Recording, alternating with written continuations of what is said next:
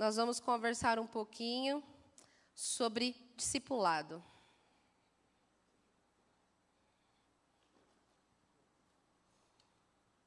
Ah, sim, isso é importante, né? Obrigada. Então, eu vou pedir para você abrir a sua Bíblia em Marcos, capítulo 8. Nós vamos ler a partir do 34.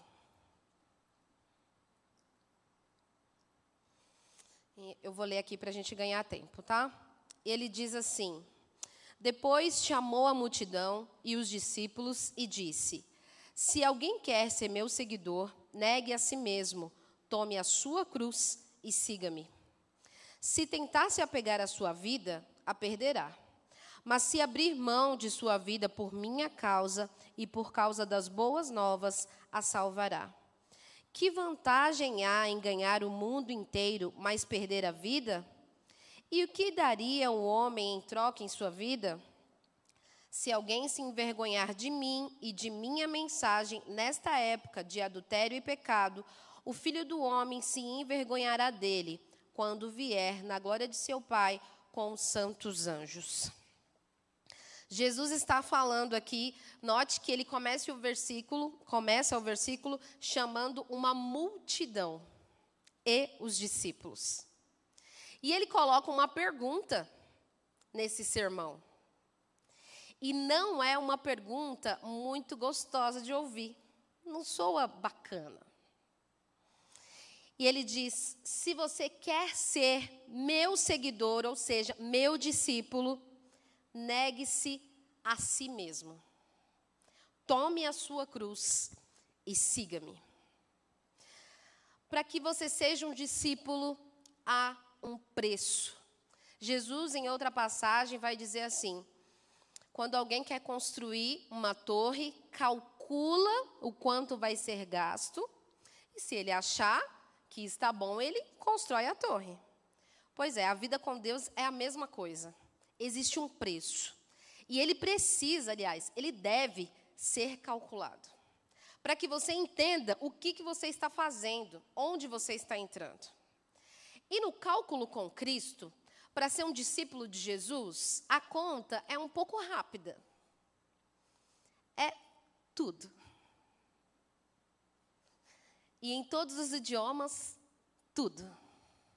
Joyce, mas eu achava que era só o sábado, só o culto do resenha, que eu precisava vir entregar para Deus esse meu tempo. Não. Tudo é tudo. E note que Jesus, ele, ele é bem sensato quando ele fala: se alguém quer ser meu seguidor. Você vê Jesus obrigando alguém aqui? quer. Então, para ser um discípulo, é necessário querer. Eu não estou falando que você tem força suficiente, ok? Nós sabemos que a nossa força vem do Senhor, do Espírito Santo. Mas é necessário querer. E isso já é para você começar a refletir se de fato você tem sido um discípulo. Ou se você tem vindo apenas como um convite de participar de uma reunião de jovens. Porque querer é saber o cálculo, é saber o custo e dizer sim, eu quero. Joyce, eu não acho isso muito fácil. Eu concordo com você. Não é. Não é muito fácil. E ele diz assim: se você quer ser o meu discípulo, então negue-se a si mesmo. Joyce, como assim eu vou negar a mim mesmo? É está relacionado a um isolamento social. Agora eu vou ser um bitolado da religião e eu vou ficar assim só com os crentes e vai dar tudo certo. Não.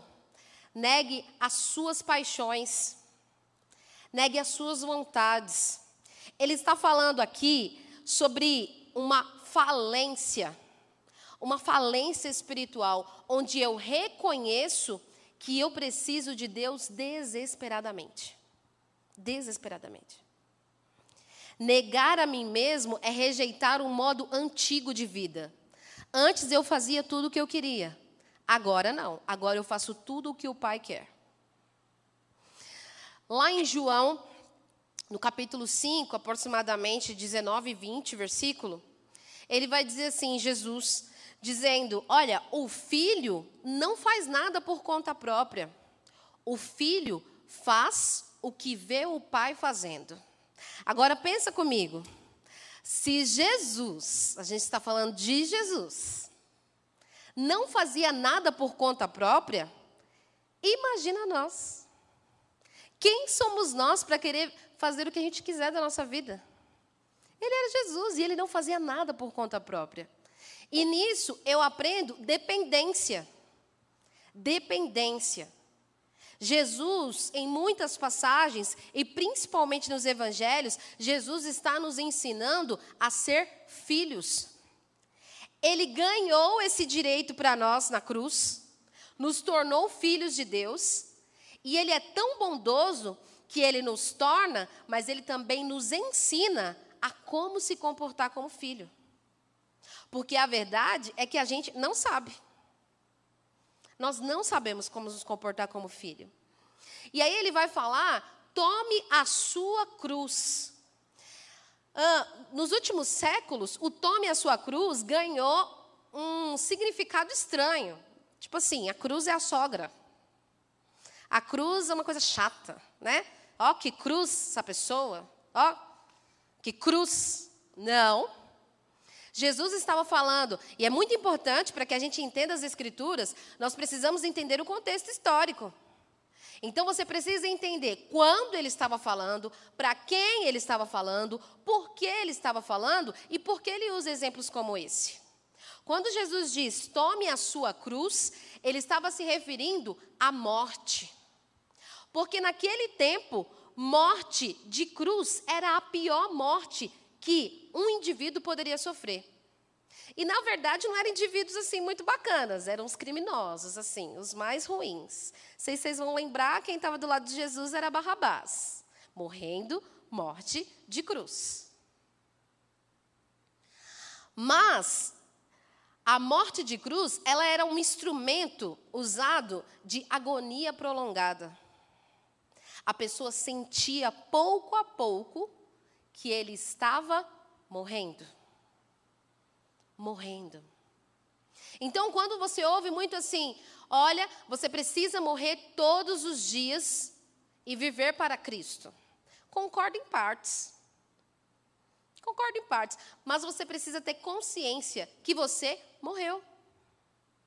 A partir do momento em que você quer ser discípulo, em que você aceita o preço de ser discípulo, ou seja, tudo, você morreu para o mundo, você morreu para o pecado. Entenda, mundo não é sociedade.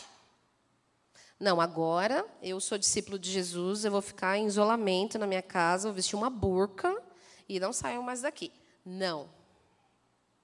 Mas morrer para o pecado é pegar agora, toda vez que ele vier à sua porta, você pega ali a sua carteirinha de óbito e mostra para ele: eu morri para você. Agora eu vivo para Cristo. E, gente, viver para Cristo inclui muitas coisas. Não é uma graça barata em que eu recebo salvação e eu não preciso fazer mais nada. Porque, afinal de contas, Cristo já fez tudo por mim. E o que é levar a cruz?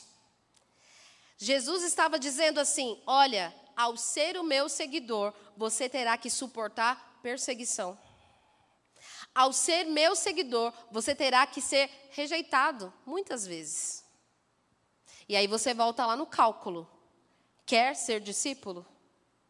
Olha, para ser meu seguidor, para ser meu discípulo, às vezes você não vai se enturmar no grupinho que você quer lá na escola. Às vezes na faculdade você vai ser a chata. Virgem? Oh. Isso inclui rejeição. Agora, Jesus disse que se nós somos rejeitados por amor a Ele, ok. Mas aí não confunda de ser uma pessoa chata. Porque às vezes a gente é rejeitado porque a gente é chato. A gente é inconveniente. E isso não inclui ser rejeitado pela cruz. Não confunde as coisas. Porque aí você é chato, as pessoas não gostam de você, você fala: não, irmão. Estou sofrendo por amor a Cristo. Ah, me poupe.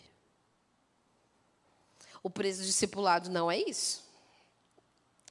E Jesus diz: se você quer ser o meu seguidor, negue-se a si mesmo, tome a sua cruz e siga-me. Esse siga-me está tratando de um processo contínuo. E aí, nós entramos propriamente no que nós chamamos de, do discipulado. Por quê? Nós não podemos seguir a Cristo sozinhos. Não dá. Não, Joyce, eu decidi nessa pandemia, eu pensei bem, e eu decidi que assistir o culto da minha casa é melhor. Eu não quero, sabe? Ah, vai evitar a fofoca, vai evitar vários constrangimentos com as pessoas, sabe? Então eu quero ficar da minha casa. Você é um membro online. É, não dá. Não existe isso. Porque se trata de corpo. E o corpo precisa estar junto. Então, você precisa congregar. E isso não está incluído no, ah, não quero. Não tem mais isso. Não tem mais. Agora a sua vontade não é mais a sua vontade. E isso, apesar de parecer, nossa, eu acho que Jesus está sendo muito rude, isso é bom para você. Porque a sua vontade é ruim. A sua vontade vai te levar para o buraco. Mas a de Jesus não. A vontade dele é boa, perfeita e agradável. Mesmo quando a gente não concorda muito. Mesmo quando a gente não está muito feliz com o resultado final. Lá na frente, algum dia, como diz os pais, você vai entender, não é assim? Acredita neles, eles são vividos. Acredite. Agora, ok, Joyce, eu calculei, eu entendi o que Cristo fez por mim e eu quero ser um discípulo. Ok. Precisamos entender duas coisas. Nós somos discípulos e nós também fazemos parte de uma família. E o que, que é importante? Quando alguém decide ser discípulo, nós, como igreja de Cristo, como família, precisamos ajudar esse novo discípulo. Então, se o irmão decidiu ontem, hoje eu não posso exigir dele que ele seja maravilhoso, crente e santo. Não funciona assim. Lá em Nicodemos, João 3, Jesus vai dizer assim: Nicodemos, é necessário nascer de novo. O que, que isso nos ensina? Que aquela pessoa acabou de nascer. Ela não sabe o que é vida cristã. Mas você pode ensinar. E um bebê, quando nasce, ele precisa de cuidados. Você já viu um bebê se alimentando sozinho? Andando sozinho? Se vestindo sozinho? Não dá. Então, a gente tem que parar de ser egoísta, olhar para a Bíblia e dizer assim: Poxa, Jesus, me ensina a ser discípulo, me ensina a ser da sua família. Porque quando nós vemos um bebê chegando na fé, nós precisamos ser os pais, os irmãos, os primos, os tios dessa pessoa. Nós precisamos ajudá-la a crescer. E no novo nascimento, é importante a gente detectar algumas características que às vezes, como a gente assim, crente de algum tempo, não vou nem dizer crente velho, porque vocês são muito novos, né? Mas, crente de algum tempo, às vezes não tem paciência com quem está chegando agora. E isso é um erro, porque um dia você também chegou. Um dia você também precisou de ajuda. Não, Joyce, fui criado na igreja. Aí que está o problema maior, né? Que aí você acha que você é convertido. É aí que você precisa ser discipulado que você precisa entender quem é Jesus, que você precisa conhecer Deus, precisa saber o cálculo, o preço do discipulado. Porque, escuta, nascer na igreja não garante lugar no céu. Mas minha mãe é do círculo de oração, ela ora por mim. E ela não vai te levar. É importante que você entenda o que é de ser discípulo. E nesse processo, nesse novo nascimento, essas pessoas que estão chegando agora, elas dependem da família para os primeiros passos, certo? Algumas características de pessoas que estão chegando agora. E aí você precisa também entender: nossa, será que eu sou um novo na fé? Importante fazer esse cálculo. Pessoas novas na fé, elas são inocentes. Você está pregando o evangelho para ela aqui, o outro prega para ela aqui, ela aceita os dois, porque ela não consegue ainda entender o que é verdade e o que não é. E ela precisa da família dizendo: isso aqui é comida boa, isso aqui não é comida boa. Bebês na fé, eles têm ignorância, eles ficam irritados fáceis. E você precisa ter paciência com eles. Não é dizer assim, ah, Joyce, não vou ficar mimando ninguém, não. Quer ir, quer ir, não quer ir, não quer ir. Opa! Família não trata assim. E nós precisamos entender que nós precisamos discipular uns aos outros. Joyce, eu sempre ouvi essa palavra, acho que ela está na moda até, né, no gospel, discipulado, mas eu nunca entendi na prática o que é. É você formar Cristo no outro, cuidar dele, zelar por ele. Agora, não se trata de hierarquia. Ah, eu estou discipulando uma moça, agora eu tenho autoridade sobre ela. Não funciona assim. Você está ajudando ela a se parecer com Jesus, mas ambos são ovelhas e precisam entender que são ovelhas. Agora, só para fechar essas características de alguém que chegou agora ou que está nos primeiros passos, bebês na fé, eles não conseguem esperar a comida ficar pronta. Ou eles não conseguem fazer sua própria comida. Eles acabam comendo comida crua. Por quê? Porque não tem ninguém que ajude, porque não tem ninguém que oriente. E você precisa ensiná-lo. Olha, funciona assim, é assim, é assim. Pega na mão e vai com ele. Joyce, eu não sei, chama um cristão maduro e fala: Eu gostaria de ajudar o meu amigo, você me ajuda? E nós precisamos deixar qualquer tipo de orgulho de lado. Joyce, mas eu acho que na minha igreja não tem ninguém, nenhum cristão maduro. Ah, tem. Tem sim, dá uma olhada que tem.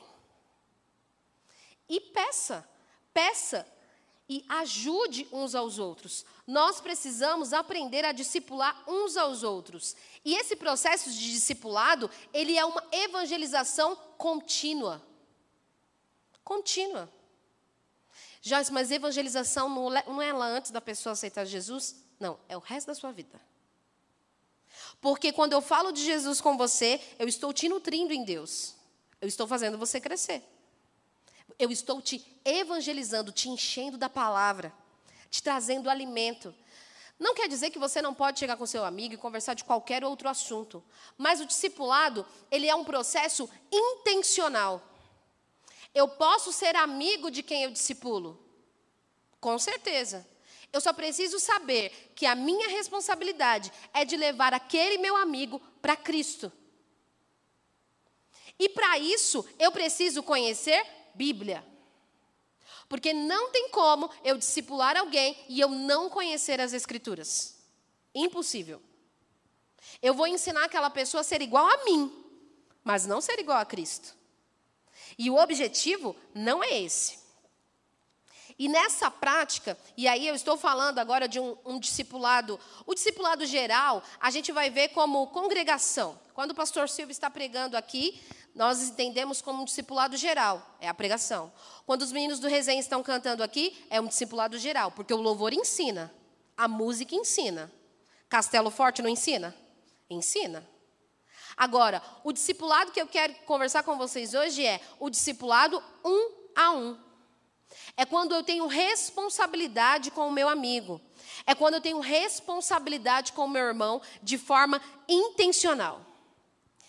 E para que isso seja feito, eu preciso entender que eu preciso ter perseverança cristã evidente. Quando que eu persevero? Quando eu peço ajuda. Eu vou pedir para vocês abrirem o texto de Hebreus. Hebreus 3.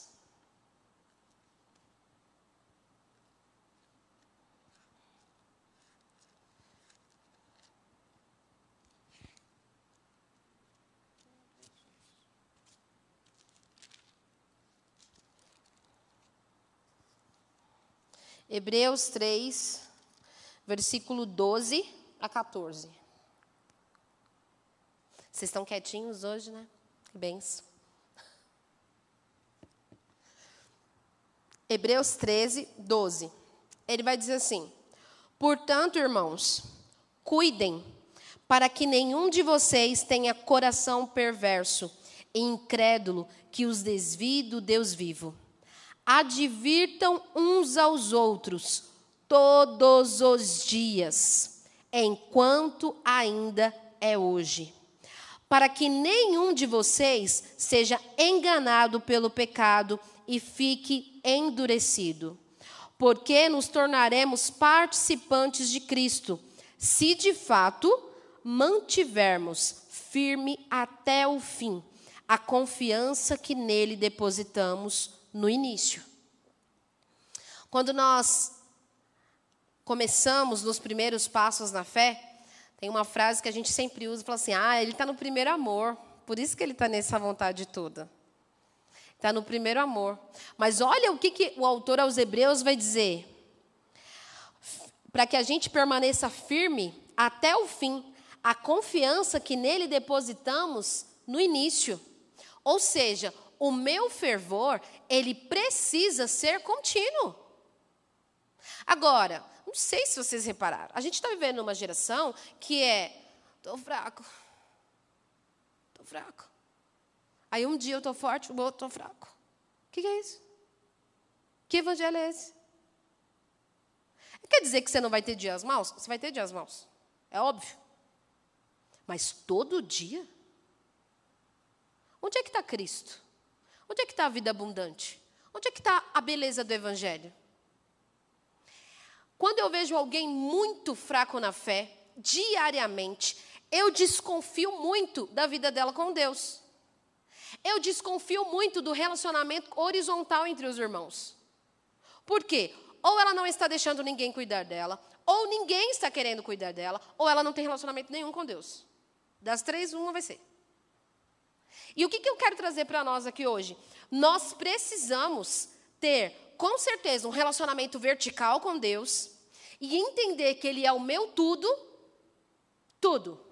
Mas eu preciso ter um relacionamento horizontal. Horizontal e saber como eu me relaciono como igreja. Eu não sou uma instituição, eu sou um organismo, e um organismo vivo. Eu não vivo por padrões. E nós precisamos ter essa consciência firme dentro de nós.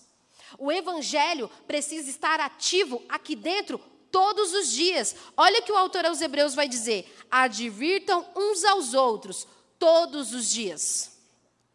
Joyce, eu tinha certeza que era só no domingo, que aí a gente, né, a gente colocava todo o combustível para a semana inteira. Não. Porque o pecado e o mal vai bater na sua porta todo dia. Todo dia. Agora, não entendam discipulado como um grupo fechado de afinidade, que ninguém pode entrar. Não, isso aqui são os meus amigos. Eu só conto para os meus amigos. É claro que a sua vida, você tem que confiar pessoas maduras em Deus. É óbvio. Mas o óbvio precisa ser dito, né? Então estou falando. Mas você não pode viver em um grupo seleto, fechado. As pessoas lá de fora querem o que você tem e você precisa ir buscá-las. É importante. Agora, se eles vierem para cá e nós não cuidarmos aqui, o que, que vai acontecer? Eles vão embora. Ou eles vão morrer na fé. Porque se um bebê que acabou de nascer não é alimentado, ele vai morrer. Se ele não recebe cuidados, ele vai morrer. E nós precisamos ser intencionais nesse cuidado. Intencionais. Algumas características muito básicas que nós precisamos ter em discipulado. Primeiro, nós precisamos ensinar as Escrituras. Joyce, mas eu nunca fiz teologia. Não é sobre isso. Não é sobre isso. É sobre falar de Cristo para o outro. É sobre ensinar a Cristo para o outro. E, de novo, se você não sabe, aí eu vou te dar uma receita. Aprende! Aprende! Busca conhecer, busca entender. Chega no seu pastor, chega no seu líder, cutuca ele, me ensina. Eu preciso formar Cristo nos outros. Eu preciso. Nós precisamos entender, gente, que um exemplo bobo, mas para vocês entenderem, quando a gente vai pegar um ônibus e a gente é o primeiro a chegar na porta, você, como cristão, não deve ser o primeiro a entrar. Eu estou dando um exemplo, não é para você pensar no move. Você não deve ser o primeiro a entrar, sabe por quê? Você encontrou a porta? Legal. Espere e ajuda outros subirem. Você é o último. O que, que Cristo fez? Ele deu a sua vida por outros. O discipulado é eu vou, vou entregar a minha vida por outros. Não como sacrifício de Cristo, porque ele já o fez. Mas como cuidado, como igreja, como zelo. Eu garanto que os meus irmãos estão firmes. Agora, para que eu possa garantir isso, eu preciso, no mínimo, ser parecido com Jesus. Não perfeito, porque ambos são ovelhas, mas parecidos com Jesus. Isso quer dizer que o seu caráter tem que refletir a Cristo. Da outra vez que eu conversei com vocês, eu me lembro que eu deixei uma coisa muito clara: ou você é, ou você não é. No meio do, do muro não dá para ficar. Ah, mas eu sou novo, Joyce, eu sou adolescente, sabe? Daqui a pouco ainda vou ser jovem, eu estou decidindo o que eu quero da minha vida. Então, vou te dar um conselho: decide rápido. Decide rápido. Por quê? Porque Cristo está às portas. E quando Jesus vier, ele não vai ficar assim: e aí, tudo bom? Já decidiu? Estou precisando levar a igreja. Ele não vai fazer isso. Nós precisamos entender o processo do, da santificação. Nós fomos salvos, nós estamos sendo salvos e nós seremos salvos. Nós fomos salvos em Cristo Jesus na cruz. Nós estamos sendo salvos num processo de santificação. E esse processo de santificação é horizontal, onde eu preciso ajudar uns aos outros a se santificar. Claro, obviamente, numa dependência do Espírito Santo. E nós seremos salvos, porque Cristo virá buscar a sua igreja e nós iremos com ele em um corpo glorificado. E nesse corpo glorificado, o pecado não terá mais poder sobre nós. Mas ainda estamos sendo salvos nesse processo de santificação, porque a nossa natureza é pecaminosa. Não é assim, aceitei a Cristo agora, não, olha, eu sou maravilhoso agora, santo, puro, auréola. Não é assim. É difícil, não é fácil, irmãos. Carregar a cruz não é fácil. Por isso que envolve querer. E a pergunta vai ficar ecoando, e eu oro para que o Espírito Santo fique ecoando isso dentro de você. Ao você acordar e ao você levantar. Você quer ser discípulo? E se você quer, saiba que você precisa estar disposto a formar outros discípulos, porque formar outros discípulos é natural de um discípulo de Jesus. Não é forçado, é natural. É um processo natural. Algumas características que a gente vai ver nesse, nesse processo. Quando nós estamos no discipulado um a um, é muito normal que o meu DNA ou o meu jeito vá um pouco para vocês, mas isso não pode se tornar de dependência. Porque nós somos dependentes de Cristo. Lembra que todos nós somos ovelhas? Então, se eu estou discipulando alguém, eu não preciso me preocupar em ser perfeito, porque eu também sou ovelha.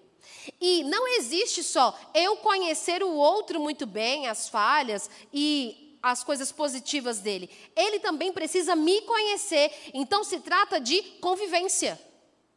Convivência. É importante no processo de discipulado nós termos convivência. Você precisa conhecer as minhas falhas também. No processo discipulado, nós entendemos que nós temos que compartilhar um DNA, nós temos que ensinar as Escrituras, nós precisamos estar abertos a corrigir e exortar. Porque ver o seu irmão caindo do buraco e você não fazer nada, ô meu irmão, não chame isso de amor, não. Ai, Joyce, mas ele vai achar que eu estou me intrometendo na vida dele. Você não é igreja? Agora, depois que ele cair, quando ele estiver lá no fundo do poço, ele vai olhar para você e vai dizer assim: por que você não me avisou? Por que você não me pegou? Por que você não me ajudou? Ah, porque eu não quis me intrometer na sua vida. Pois é, agora eu não consigo votar mais. Quantos jovens vocês conhecem, amigos de vocês, que dizem assim: eu até queria voltar, mas não consigo? E aí a gente pergunta: onde é que está a igreja? Onde estava a igreja para que aquele jovem saísse? Onde estava a igreja? E está muito em tempo. O autor aos Hebreus vai dizer: enquanto ainda é hoje. Se mexe, se movimenta, trabalha, seja discípulo, enquanto nós estamos no dia chamado hoje. No discipulado, nós vamos ter que orar juntos. Ai, Joyce, mas eu tenho uma vergonha. Enterra ela. Né? Tem muito o que te dizer. Nós precisamos orar juntos. Lembra que eu falei para vocês? Uma pessoa que não ora, ela é um ateu na prática. Já pensou? Eu sirvo a um Deus que eu não converso com ele? Difícil, né? Complicado. Ore juntos. Tenha uma comunicação pessoal contínua. Ah, eu tive um processo aqui, vocês dois. Tive um processo de discipulado aqui com ele, sentei um pouco, falei de Jesus, foi tão maravilhoso, Joyce. A gente saiu tão fortificado. Ah, é? Faz quanto tempo que vocês não se falam? Ah, uns seis meses. Que isso, gente? É igreja. Igreja tem que estar em comunicação contínua. E aí, irmão, como é que você está? E aí, irmão, como é que está a sua vida com Jesus? Essa pergunta, ela é muito difícil de eu ouvir as pessoas fazendo. Isso deveria acontecer mais. Porque a gente pergunta muito assim, irmão, como é que você está? Aí o irmão vai falar o quê? Dos problemas, né? Ai, sabe o que, que é? Boleto atrasado, um carro, não sei o quê, não sei o quê, dívidas e dívidas, namoro acabou, não sei o quê, não sei o quê. Mas, irmão, como que está a sua vida com Cristo? Essa é uma pergunta que deveria ser recorrente na igreja.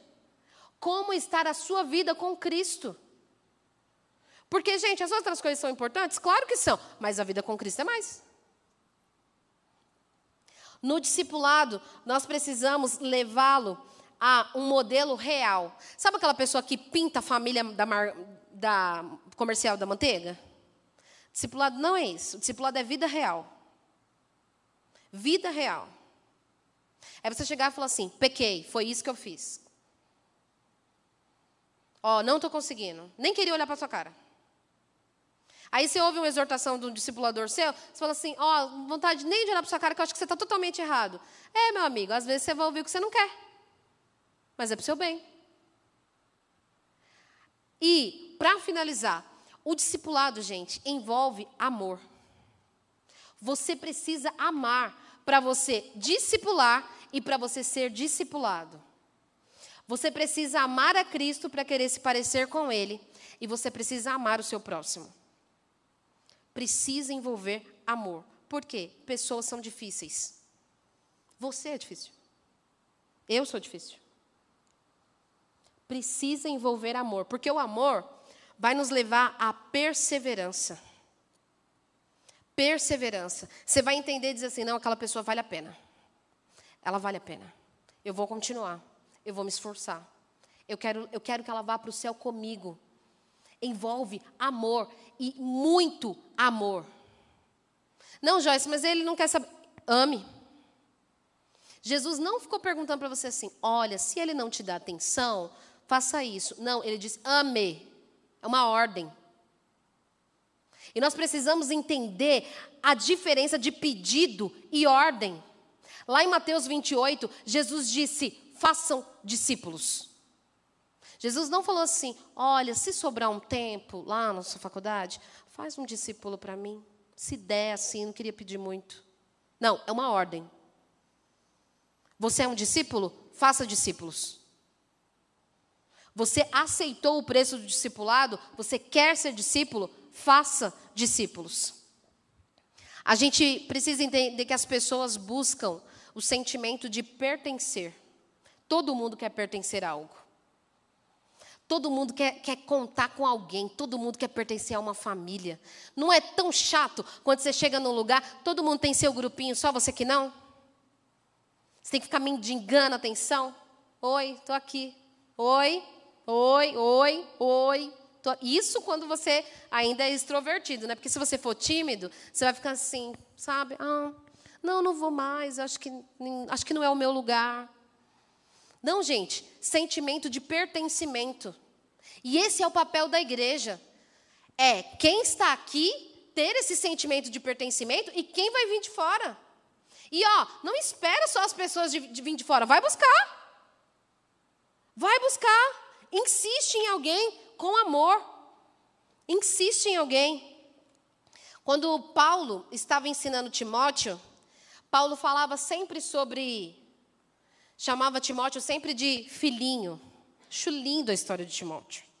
Paulo sempre falava, filhinho, faz isso, faz aquilo outro. E de fato ele adotou Timóteo como seu filho na fé e discipulou Timóteo. E ensinou para Timóteo como é o ministério e como deveria seguir a Cristo. Mas se você for perceber na segunda carta, ele não chama mais Timóteo de filhinho. Ele chama Timóteo de meu cooperador. Ou seja, vai ter um momento em que vai ser o meu filho na fé e que eu vou ajudá-lo a crescer e vou nutri-lo. Mas ele vai crescer, porque isso é natural. E vai ficar igual a mim, porque todos nós somos ovelhas. E agora eu não vou mais chamar de filhinho na fé, mas de cooperador. Eu vou tratar de igual para igual. Mas para isso é necessário um processo contínuo de discipulado, de discipulado pessoal. Amém, gente? Glória a Deus. Vocês estão quietinhos hoje, né? Vou pegar o resenha, o resto do resenha. Pode deixar que eu vou pegar. Queria que vocês fechassem os olhos, só para gente, a gente concluir. Pai, nós ignoramos muitas vezes o preço do discipulado. Nós ignoramos muitas vezes que a vida com você significa entregar tudo.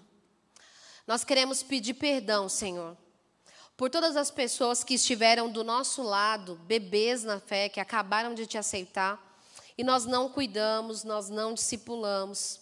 Nós queremos pedir perdão porque nos falta atenção, nos falta amor. Ó Deus, nos ensina a ser discípulos de verdade nos ensina a querer ser discípulo, a tomar a nossa cruz sabendo de todas as consequências e seguir você diariamente.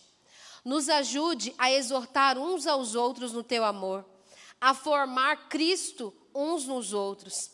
Espírito Santo, sem você isso não é possível. Nós não queremos viver um cristianismo utópico um cristianismo de clube evangélico que a gente vem aqui e marca presença. Mas nós queremos viver, ó Deus, um discipulado verdadeiro. Nós queremos ser discípulos de Jesus, que formam mais discípulos de forma natural e contínua. No precioso nome de Jesus, te agradecemos pela oportunidade de estarmos juntos aqui como igreja.